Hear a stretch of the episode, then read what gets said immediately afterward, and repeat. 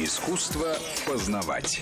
Погружение в науку с опытными инструкторами. Возвращаемся к разговору о том, как работает человеческий мозг. У нас в студии директор Академического медицинского центра мозга Игорь Долгушин. А, Игорь, я бы все-таки хотела вернуться к, к восприятию цвета про а, время мы поняли, что оно субъективно. Да. То есть, грубо говоря, внутренние часы у каждого человека, они не универсальны. У каждого свое внутреннее время. Точно. Вот цвет-то у каждого такой же, ну, грубо говоря, красный, он красный для всех, зеленый, он зеленый для всех, синий, синий для всех и тому подобное. Это с чем связано, если цвет это конструкция мозга? Вот как это может быть? Объясните мне, пожалуйста, что цвет, в отличие от времени, он как по восприятию, он универсален. А у нас тоже заложены универсальные механизмы а, биоритм, например, да, циркадный ритм, да, это ритм, который заложен у нас в структуре головного мозга, от, э, который выявляется при течении дня и ночи. Этот ритм закладывается с самого детства, то есть мы, э, он служит неким защитным механизмом, чтобы не было перезагрузки, то же самое перегрузки организма. А, циркадный ритм четко пропорционален э, количеству часов, количеству световых часов в дне, например, да, 12 там, 16 часов. Поэтому мы днем на свету бодрствуем, ночью мы спим. Но если и здесь есть разные категории людей, кто ночью бодрствует, то есть это, это тоже как раз-таки момент э, биохимии мозга, это э, момент работы нейробиологической сети мозга. Я полагаю, что ваше сравнение о цвете и о времени э, здесь, оно в контексте лежит того, что оно воспринимается, что оно субъективно с точки зрения нейробиологии, мы можем его воспринимать и моделировать а, например, я вам говорил про препараты, которые являются ингибиторами дофаминовых рецепторов. При том, как, когда мы даем э, эти препараты человеку, то э, время у него замедляется. То есть он воспринимает время не так, как воспринимает его нормальный человек. Да, почему? Потому что э, искажается работа нейрональных систем определенных областей, определенных структур головного мозга. Допустим, в будущем, там, через несколько десятков лет, мы сможем давать препараты специфические в мозг, которые у нас с вами вызовут остановку времени или течение крайне медленного времени. То бишь мозг сможет воспринимать секунду, как там 10-15 секунд и анализировать, как больной под душем. Да, когда он смотрит на каплю воды, он может ее увидеть, да, э, рассмотреть эту каплю. Как это могло произойти у человека, в современном мире. Мы настолько подвержены вот этому вот стандартизации. Цвет это цвет, но он тоже бывает искажается у людей. Он стандартный, но почему стандартный? Потому что нейроны головного мозга, нейронные сети, ответственные за цветообразование, цветовосприятие, у большинства людей стандартны. Но вы знаете дальтонизм прекрасно. Или а, искажение цвета, то есть некоторые люди видят там в фиолетовом спектре, некоторые видят только в красном спектре. Но это тоже особенности головного мозга.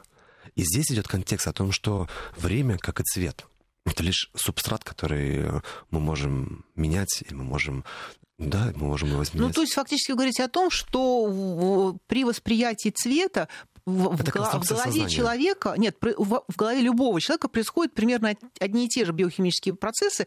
Мы исключаем людей, которые цвета видят по-другому, да, что они происходят у большинства людей вот ровно одни и те же, и просто в детстве там ребенку рассказали, что вот это называется красным, вот это называется зеленым, и он просто зафиксировал, что вот при этом процессе опыт. это опыт, да, это, вот это красный цвет, вот это, Абсолютно да, в этом смысле это конструкция сознания, так есть, да? Так и есть опыт, накопленный опыт.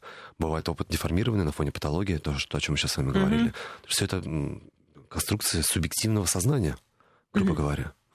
Мы начали с того, что с возрастом э, время пролетает все быстрее и быстрее, но укорачивается. Да? При этом все говорят, что в стрессовой ситуации время, наоборот, останавливается. Но, строго говоря, вот это аневризм – это та же самая стрессовая ситуация. Да. Эпилепсия – это ровно та же самая стрессовая ситуация. То есть в стрессовой ситуации, при катастрофах, при смертельной опасности, там, за секунду вся жизнь перед глазами пронеслась. Есть же такое выражение, да? да?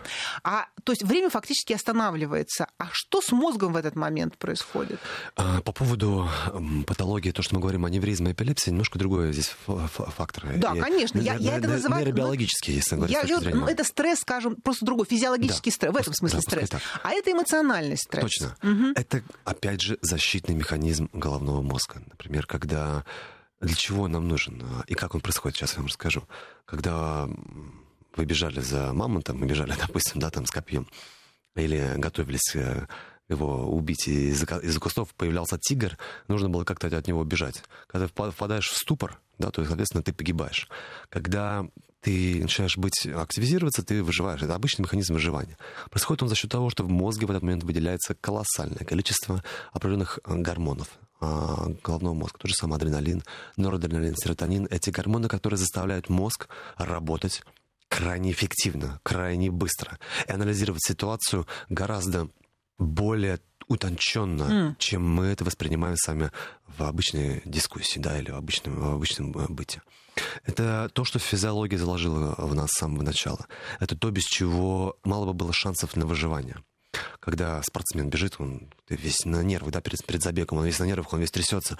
И почему, да, это не только потому, что он боится там, прибежать, не прибежать, но это активизируются его естественные нейрофизиологические факторы работы головного мозга, которые заставляют организм моментально прийти в состояние такого эпогея своего, своих возможностей и сделать то, что он не делал раньше. Вот я расскажу из своего э, жизни пример. Далеко ходить не надо, который я запомнил всю свою жизнь. Когда я был маленький, мы с братом фундамент разбирали в деревне у отца. И я выкидывал кирпичи, и один кирпич, а, ну, то есть я выкидывал вверх, и он попал мне по, там, чиркнул по голове. Это было небольшое болевое ощущение, это было настолько страшно и неожиданно, что я, будучи там пятилетним ребенком, взбежал по стене фундамента, там, двух-трехметровой. Я не знал, как это получилось. То есть по, по отвесной по, стене? Абсолютно точно, по отвесной ну, такой стене. человек-паук. Абсолютно точно. Я просто сбежал по ней. Мой брат старший, он был, все были в шоке. Я бежал, и маленьким малышом я выбил дверь в обратную сторону. Деревенская дверь хорошая, крепко деревянная. Я выбил ее в обратную сторону. Подбежал к шоковому состоянию, не мог говорить ничего. Но так или иначе, это был механизм защиты, когда мой мозг в этот момент активизировал все свои ресурсы, которые были даже, казалось бы, невозможным для него, чтобы меня спасти, чтобы меня выйти, вывести из этой ситуации. То же самое здесь. То авиакатастрофа, есть... да, то есть, как они описывают, да, там любая авиакатастрофа, у него замедляется время у человека. Для чего? Для того, чтобы, может быть, принять в этот момент наиболее верное решение для, для спасения собственной жизни. Но ну, это субъектив... время субъективно замедляется, давайте это просто подчеркнем. Безусловно. Да? Вот для этого конкретного Бе... человека. Время есть время. Часы продолжают идти, часы как они идут, есть часы. а внутренние часы, да. они вдруг такие становятся резиновыми, они растягиваются. Субъективный опыт. То есть мозг начинает работать с такой скоростью, что субъективное восприятие, что если он в обычной жизни делает эти операции в течение там, недели, то сейчас он ровно те же количество операций, он просто вот за эти там минуту сделал. Так и есть, так и есть. Вот даже э, сейчас ведутся исследования, и э, есть примеры уникальных людей, которые, обладая стандартными физическими свойствами, физическими функциями, умеют выполнять э, манипуляции, которые превышают э, всякие там стандартные возможности обычного человека. Да, там, например, человек может там рвать там, а, или резать а, сковородки, ну, рвать сковородки, там, прутья железные mm-hmm. гнуть. Хотя его физическая структура и мышечные волокна мало чем отличаются от а, мышечных волокон наших, наших сами. Ну, фактически вы говорите о случаях, которые, если они происходят, порождают массу публикаций о том, что возможности человека до сих пор неизвестны, что Безусловно. человек вообще, в принципе, может все, и мать в состоянии аффекта поднимает автомобиль, чтобы оттуда достать своего ребенка. Да, точно. вот но это, это, это мозг так... Э, нет, я только одного не могу понять. Мозг это может абсолютно дать... точно мозг. Игорь, ну, мозг может дать команду, но если да. у человека нету для этого мышц, если нет, нет физической силы, а как он это делает? А, нам это еще предстоит это выяснить, но э, у нас мозг — это главнейшая структура, может быть, даже Вселенной, не знаю, как по поводу того, что там даже за пределами Вселенной нашей есть. Но так или иначе мозг создал осознание, осознание того, что мы есть. Мозг контролирует наше поведение, наши эмоции, нашу, нашу жизнь, э, все. И когда он дает сигнал... Э, Организм берет под козырек и делает. Да. Он идет сверхвыработка. Что такое гормоны у спортсменов, да, которые не принимают стероиды. Что это такое? Это внешний э, фактор, который вызывает чрезмерную стимуляцию определенных областей тела, да, для того, чтобы они э, как можно скорее росли и развивались. То есть внешняя стимуляция. Мы даем нашему организму возможность выйти за пределы физиологической нормы этими молекулами, этими гормонами, чем угодно. И это же это и объясняет состояние того, что в нужный, необходимый момент мы можем стать тем, кем мы можем, за счет внутренних резервов. Вот это нам еще, мы еще и будем раскрывать. Это, это уже тема генетики, скорее всего, да, может быть, и тема молекулярной э, биохимии или нейробиологии. То есть почему так... у одних это получается, а у других не получается? Конечно, конечно. Угу. Но здесь очень э, такой вопрос э, сложный с точки зрения медицины, науки. Хватит ли надолго наш, наших резервов тела, как вы говорите, для того, чтобы исполнять на максимуме наши возможности? Когда мы развиваем когнитивные способности наших пациентов, наши, а, развиваем мозг, многие пациенты спрашивают, а что будет со мной через год? Не будет ли со мной дефицита того, как, как у спортсменов? Абсолютно логичный, умный вопрос. Действительно, и мы пытаемся, нет, мы делаем нашу терапию, которая не то, что не будет вызывать там никаких побочных эффектов, но и не будет этот отсроченный механизм, так называемый компенсаторный механизм. И здесь стоит вопрос в будущем, что, как мы можем перевести это в настоящий действительно опыт, то, чтобы мы с вами, вы умели а, вы могли знать, э, вести, вести передачи на радио и знать все там о каких-то там какой-то теме буквально. Не дай бог.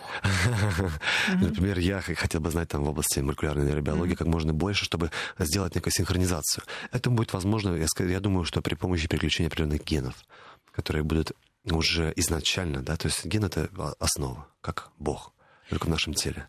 Он дает команду белкам, гормонам э, и другим молекулам, чтобы они делали то или иную функцию. И тут мы переходим к следующей теме, она касается памяти, и есть исследования, которые говорят о том, что из-за избыточной активности некоторых генов как раз э, память-то может и ухудшаться, что э, если э, какие-то вещи уже делать не нужно, то нейроны должны отключаться, а если они отключаются, то мне очень понравилось это выражение, такие шумы, вот эти ненужные да. нейроны, они, что называется, шумят. Это действительно так? Можно взять аналогию с компьютером. Да, угу. хоть он, конечно, до нашего мозга ему еще очень-очень долго. Вот вы, у вас компьютер стандартный, и вы открыли на нем, в нем 20-30 программ разнообразных. А, а, вы, а вы пользуетесь одной в данный момент, но она начинает подтупливать, эта программа. Почему? Потому что операционная система вашего компьютера а, имеет определенный резерв. И она, вот это, она подходит к максимуму своего резерва и уже не может воспринимать а, так, как а, в должной мере одну эту программу. Мы должны прерваться на прогноз погоды. На студии Игорь Долгушин. Сейчас про погоду, а потом про мозг опять. Искусство познавать. Погружение в науку с опытными инструкторами.